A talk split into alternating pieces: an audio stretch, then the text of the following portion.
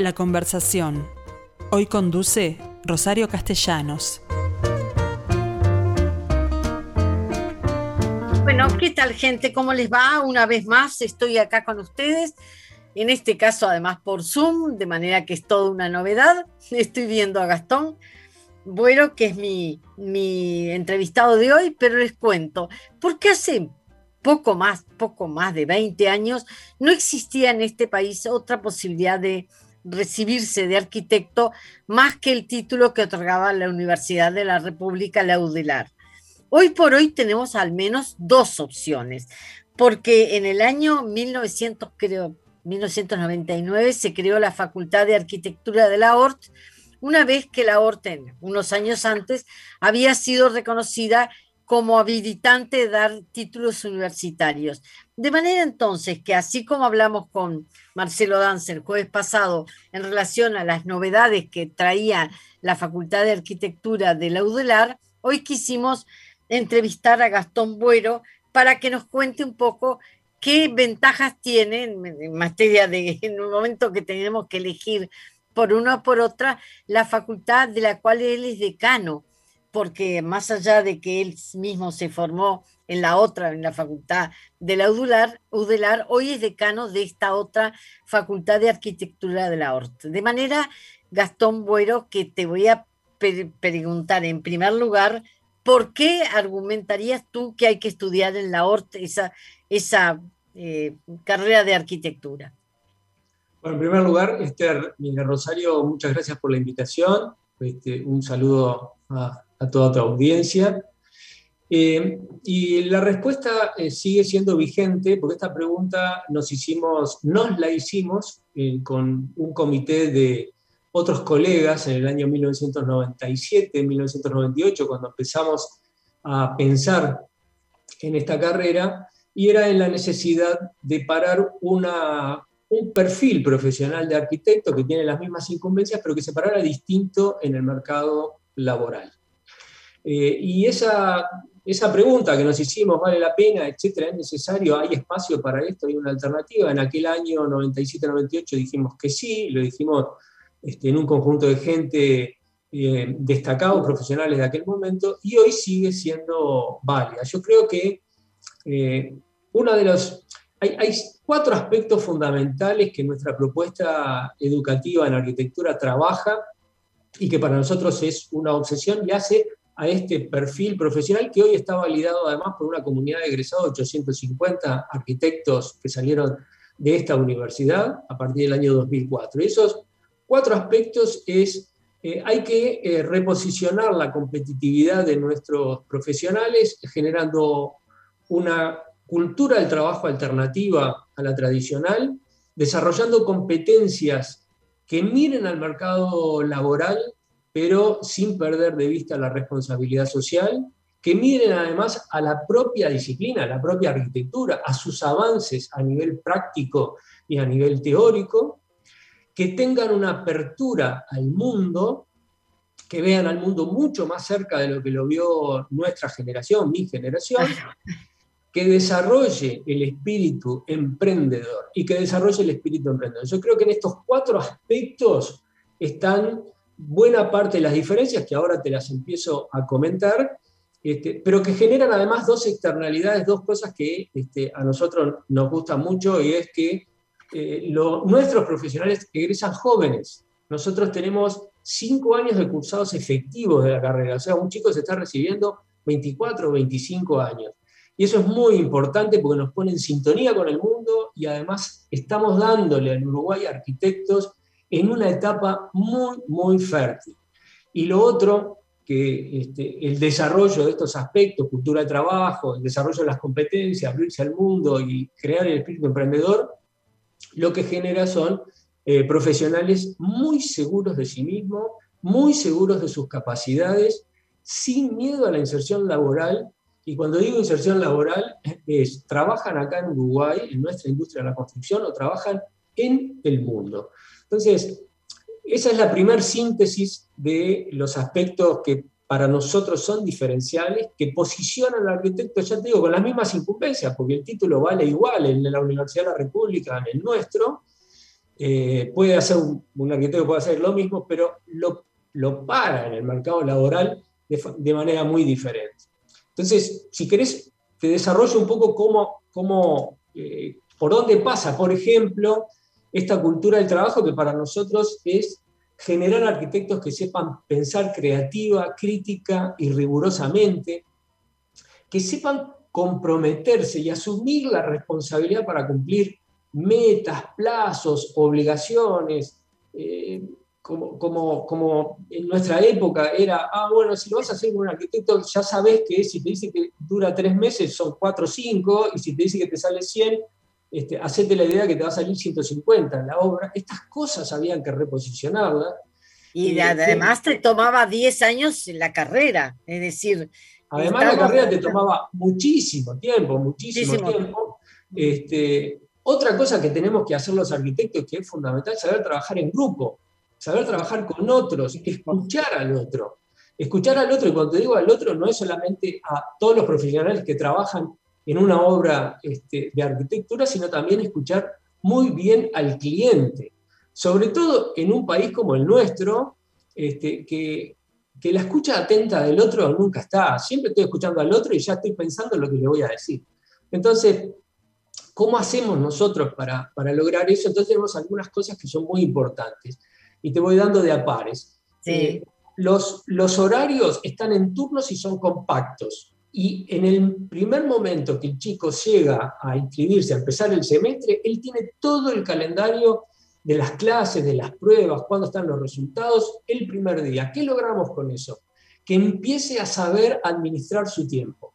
Que diga, bueno, eh, yo voy a clase de mañana, pero yo ya sé que dentro de tres semanas voy a tener que rendir una prueba, tengo que presentar un trabajo monográfico, etc. Entonces, tengo tres semanas ahí para trabajar y veo cómo lo hago y entonces el resto del día lo puedo pensar para estudiar en amigos, para estudiar con grupos, para dedicarme a otras cosas. Me gusta escuchar música, me gusta pintar, o juego a un deporte, por ejemplo. Tenemos varios estudiantes que defienden a Uruguay en distintas ramas, este, en, distintas ramas del deporte. Bueno, entonces se organiza. Entonces, estas cosas de empezar a generar una disciplina en donde vos sabés que tenés que cumplir ciertas cosas en determinado lugar y que vos sos el arquitecto de tu propio tiempo y lo empezás a dominar, empieza a generar esos hábitos que yo te decía de empezar a comprometerse con las metas, con los plazos, con las entregas, empezar a administrar el tiempo y el trabajo, porque le estoy dando al mismo tiempo esas competencias de saber pensar creativa, crítica y rigurosamente, en forma sistemática, para poder llegar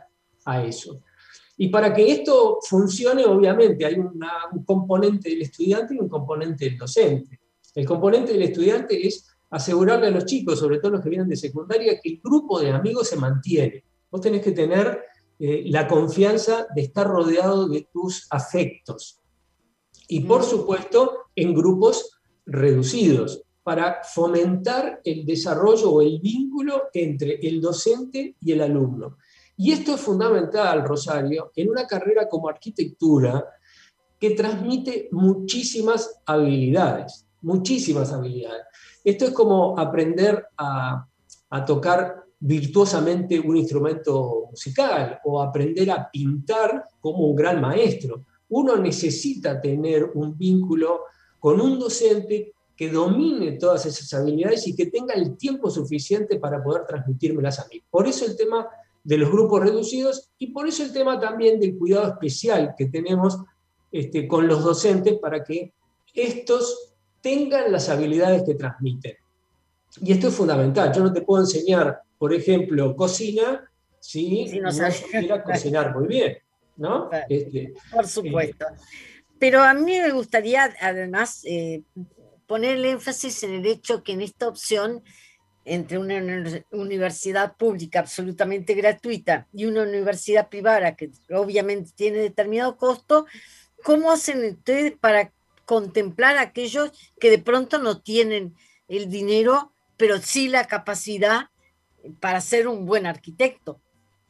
Mira, nosotros tenemos, desde la universidad tiene, no solamente la Facultad de Arquitectura, eh, la universidad tiene eh, mm. fondos de beca que son muy, eh, muy accesibles, son fáciles de, postular, son de asignación rápida, en lo que buscamos es adaptar eh, lo que tiene que pagar la persona a las reales necesidades, eh, a las posibilidades, más que necesidades, posibilidades económicas que tiene.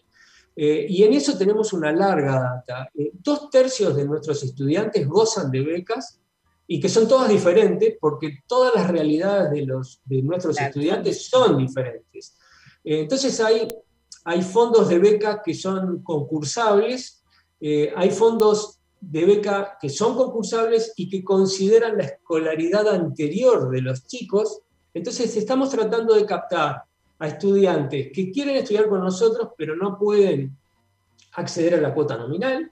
Y pero tienen que demostrar, tienen que demostrar que son muy buenos estudiantes y hayan obtenido en lo que antes llamábamos preparatorios, hoy quinto y sexto, buenas calificaciones.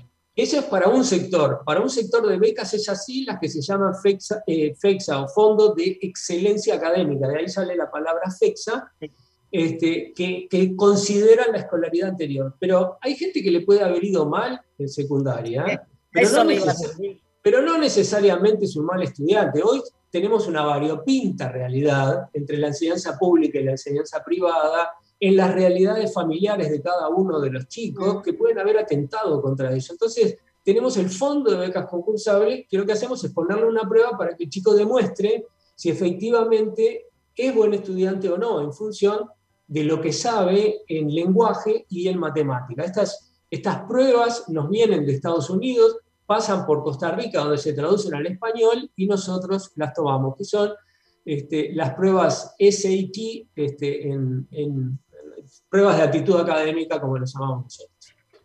Y la otra pregunta tiene que ver con la duración, porque hablamos al pasar de lo mucho que nos llevaba a los más la, la facultad, que ahora también ajustó en tiempos. Ustedes garantizan que en cinco años sale formado un arquitecto y además tiene un título intermedio, ¿no? Yo hoy por hoy podría acceder a ese título. Sin duda. Este, sí, tenemos, primero empiezo por esto último, eh, tenemos un título intermedio de los tres años, porque consideramos también, que es lo que nos pasa en menor escala, pero nos pasa, que gente empieza a estudiar arquitectura y se da cuenta que arquitectura no es lo de ellos.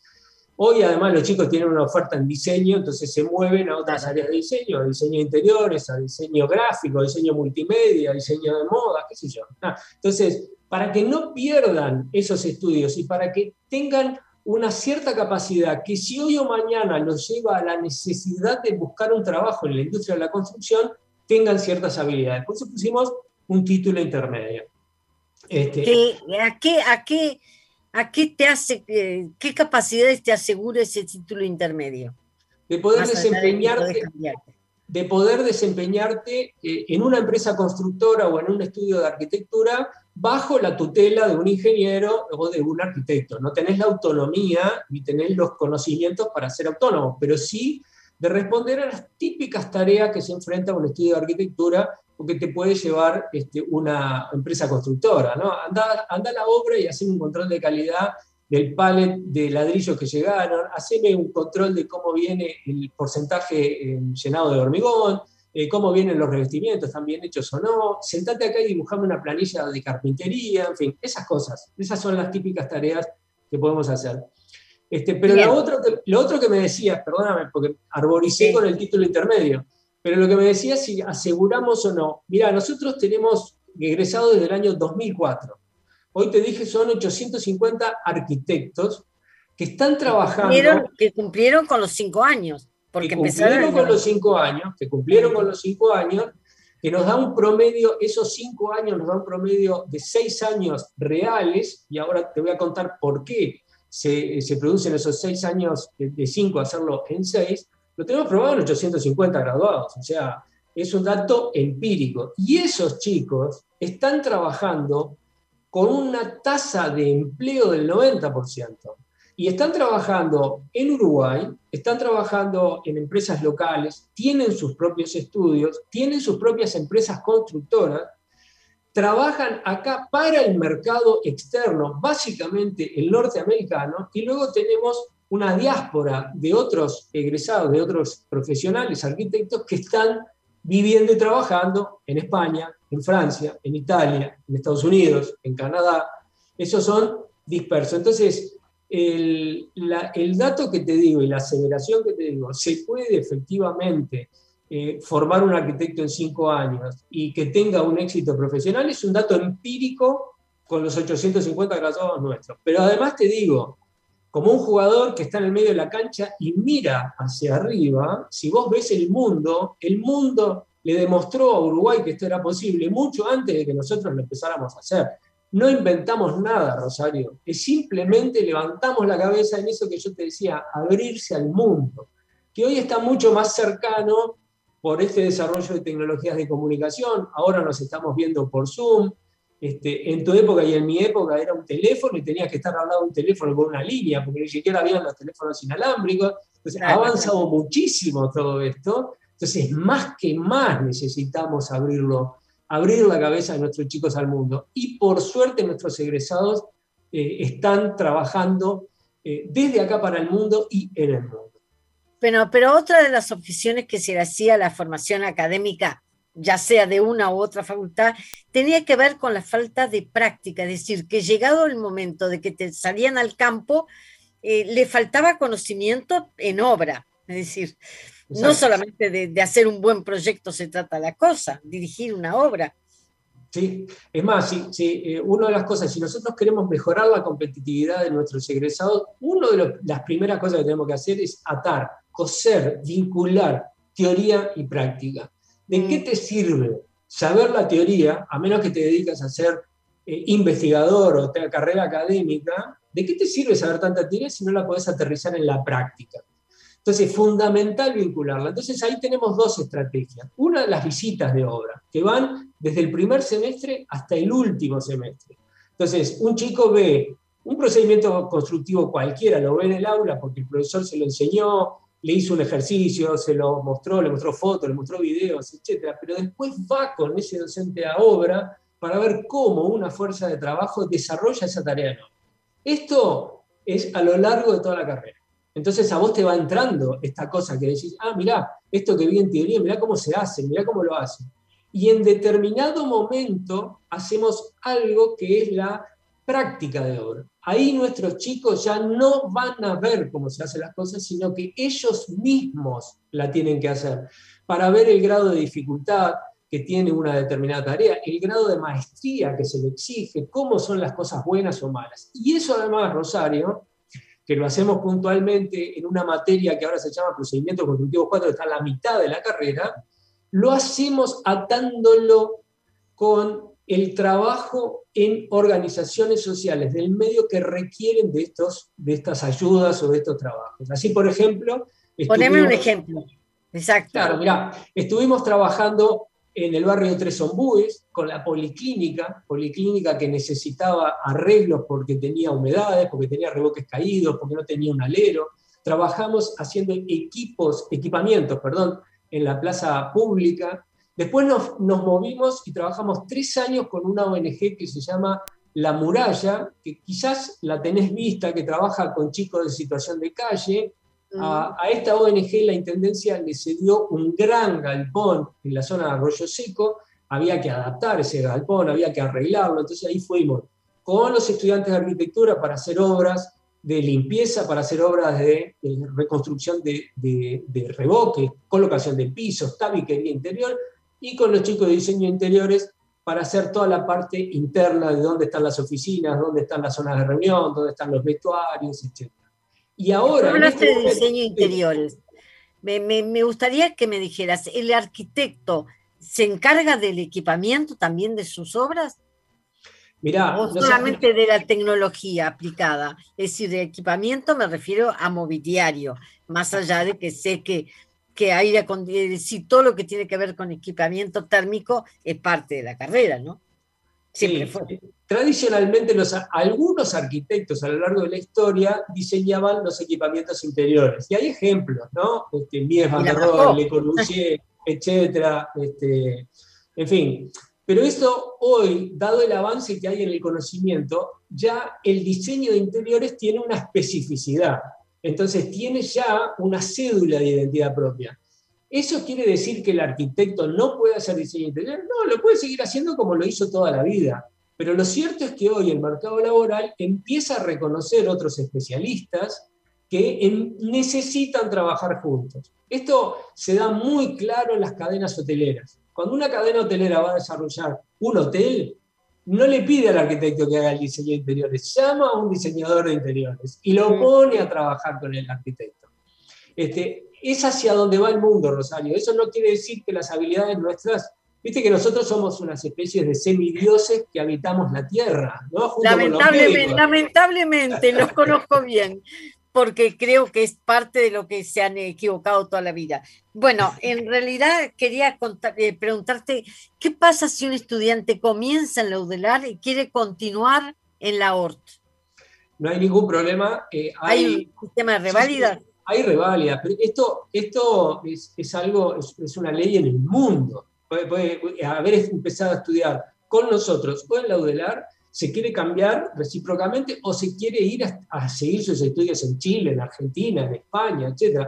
Bueno, ahí opera lo que se llama eh, las reválidas de estudio. Entonces, la universidad de destino lo que hace es analizar los contenidos de las materias aprobadas por, este, por esta persona en otro plan de estudio, las compara con las que debería haber tenido y esos años los hubiera desarrollado en esa universidad de destino, en esa facultad o plan de estudio de destino, y le busca las revalias. Cuando las equivalencias de una materia están cubiertas en no menos de tres cuartas partes, se define que hay una razonable equivalencia y se le da aprobada esa materia por revalia, por haber cursado en otra universidad. Este es el mecanismo. Este ¿Cuáles son los títulos, en definitiva, que se obtienen en la Facultad de Arquitectura de la ORT? Eh, tú, te refieres a la carrera de arquitectura tiene dos títulos. El título intermedio, asistente de obra y estudio, que es el que comentaba al principio, y luego el de tres años. Exactamente. Arquitecto y urbanista. Y urbanista. No. Eh, eh, el título es arquitecto. Si yo me quiero llamar urbanista, me puedo llamar urbanista, me puedo llamar constructor, me puedo llamar patólogo, lo que vos quieras. Pero el título dice arquitecto. Bueno, pero, pero reconozcamos que la, materia como tal del urbanismo existe y me gustaría saber si está contemplada en, la facultad de Hort. Sí, por supuesto. Eh, eh, no, hay, no hay enseñanza de arquitectura que no contemple la dimensión urbana. Eso está clarísimo. Claro, Pero este, vinculado con esto y el tema de la duración, y ahora te, te lo remito a lo que vos me decías antes, eh, los, viejos planes de arquitectura trataban de abarcar todo el conocimiento. Hoy esto en el mundo ya no es así y se reconoce el área de pregrado y el área de posgrado, porque los conocimientos vinculados a todas las áreas que abarca arquitectura, que son muchas, se han desarrollado de una manera enorme. Entonces, si vos querés meter en el pregrado, que termina con el título de arquitecto, todo lo que se sabe de eléctrica, de lumínico, de sustentabilidad, de diseño, de construcción, de tecnología, de teoría, de historia, de crítica, no terminas nunca. Tenés que hacer una carrera de 20 años. Hoy el mundo que dice, acortemos el, el pregrado y permitamos a ese chico, si se quiere especializar porque quiere desarrollarse en algún área, que haga un posgrado. Me quiero dedicar a los negocios, me quiero dedicar a la tecnología, me quiero dedicar al diseño y hago especialidades. Me quiero dedicar al urbanismo. Entonces hago una cosa, entonces tengo el título de arquitecto y el máster de urbanismo o de planeamiento territorial o de lo que quieras. Precisamente a eso me refería. ¿Los másters se pueden obtener también la ORT? ¿O hay que ser del país? Eh, nosotros tenemos en nuestra facultad una oferta de diplomas. No llegamos al nivel de máster porque estamos enfocados más en el perfeccionamiento de la práctica profesional. Mm. Además, hay otra cosa y es que nuestros egresados muchas veces terminan haciendo eh, sus, sus posgrados en el extranjero, como forma de entrar en contacto además con otra cosa que es una red de contactos mucho más amplia que a veces en lo local no lo obtenés, sobre todo a nivel de posgrado. Me, me gustaría, para terminar, preguntarte qué grado de aceptación tiene en el mundo este, este título, porque yo, recuerdo que la Facultad de Arquitectura siempre fue muy bien conceptuada. no hay más que ver el éxito que tienen los arquitectos formados en ella que han salido. Es decir, ¿qué pasa con el título que otorga ORT? Mira, esto, eh, la, respuesta tiene que decir, ¿cómo lo medimos eso, Rosario? ¿Cómo crees que te lo mida? ¿Querés hacer un acto de fe en función de un, de un statement, de un párrafo que yo te doy, o querés pruebas? ¿Cuáles son tus variables para medir esto?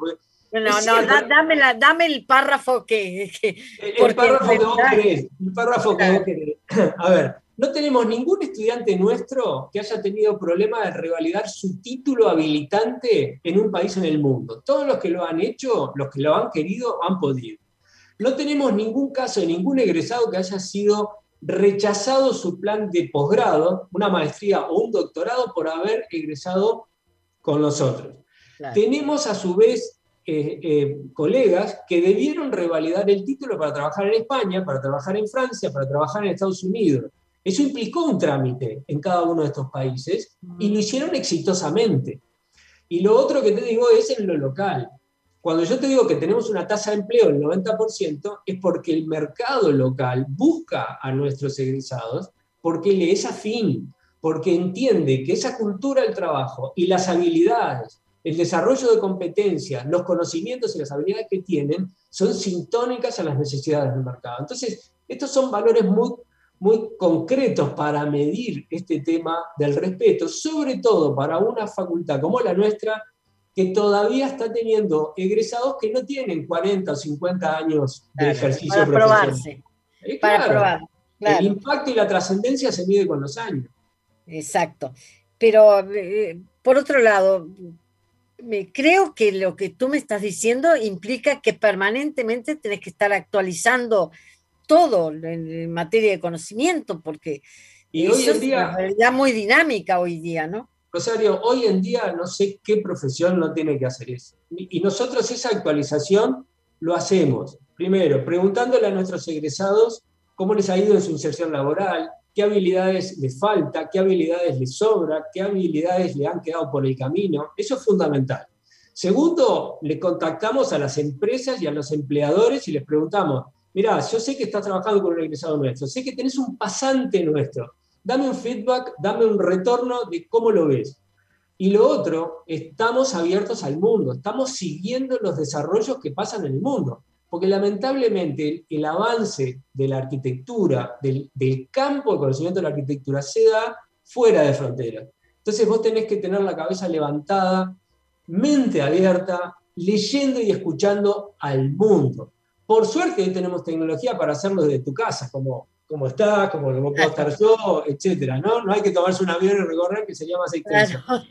Pero, pero hay que estar al día con esos avances que hoy pasan además por los temas de representación, que ya son, no son de representación, sino que inciden en la productividad, inciden en la construcción, como son el desarrollo de todos los programas BIM, Building Pero tú sabes, como yo, que hay un tema de imagen. Es decir, con o sin fundamento, este, hay una forma de recibir al arquitecto o al especialista uruguayo de una manera u otra según venga de tal o cual país o lugar donde haya estudiado.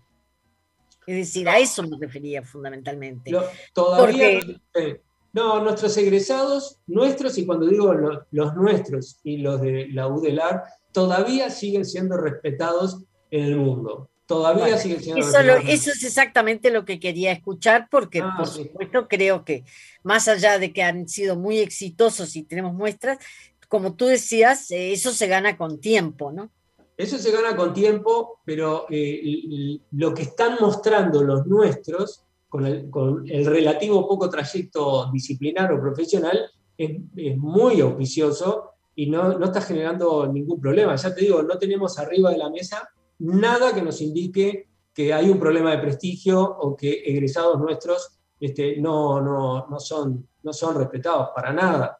De hecho, también acordate que eh, docentes y egresados nuestros competimos en lo que es el campeonato mundial del Solar Decathlon, de las casas sustentables, cuando se hizo, cuando este invento del Departamento de Energía de Estados Unidos aterrizó en Latinoamérica, en Cali, Y allá fuimos con un grupo de 20 personas para Lo vi el proyecto, lo vi y lo, y lo comenté porque me pareció muy interesante. La casa totalmente sustentable. Mm. Sí, Llevaron a Colombia. Recuerdo y, y eso son cosas que te muestran el prestigio, que le demuestran al mundo que los arquitectos formados en esta facultad de la Universidad Ord eh, todavía tienen cosas para decirle al mundo y le ganan al mundo. Además jugando de visitante en términos de fútbol, ¿no? Este, porque no sabes lo que fue hacer una casa real, meterla en un contenedor, embarcarla acá en Montevideo, llevarla a Cali, recibirla en Cali, armarla en Cali y competir y ganarle a todo el mundo. La verdad que es este, es como una entiendo, entiendo el mérito y el esfuerzo y bueno, y conocí la casa, me pareció excelente. Arquitecto Gastón Bueno, muchísimas gracias por esta nota que supongo que habrá convencido a muchos en la medida en que ahora sabemos que cualquiera puede aspirar a estudiar en, la, en arquitectura en la ORT, así como en la UNEAR también. Elijan. Por supuesto. Muchísimas gracias, Rosario, por este espacio y a todos aquellos que quieran acercarse, que lo hagan a través de la web, este, que serán bienvenidos. Gracias. Chau, chau. Chau, chau.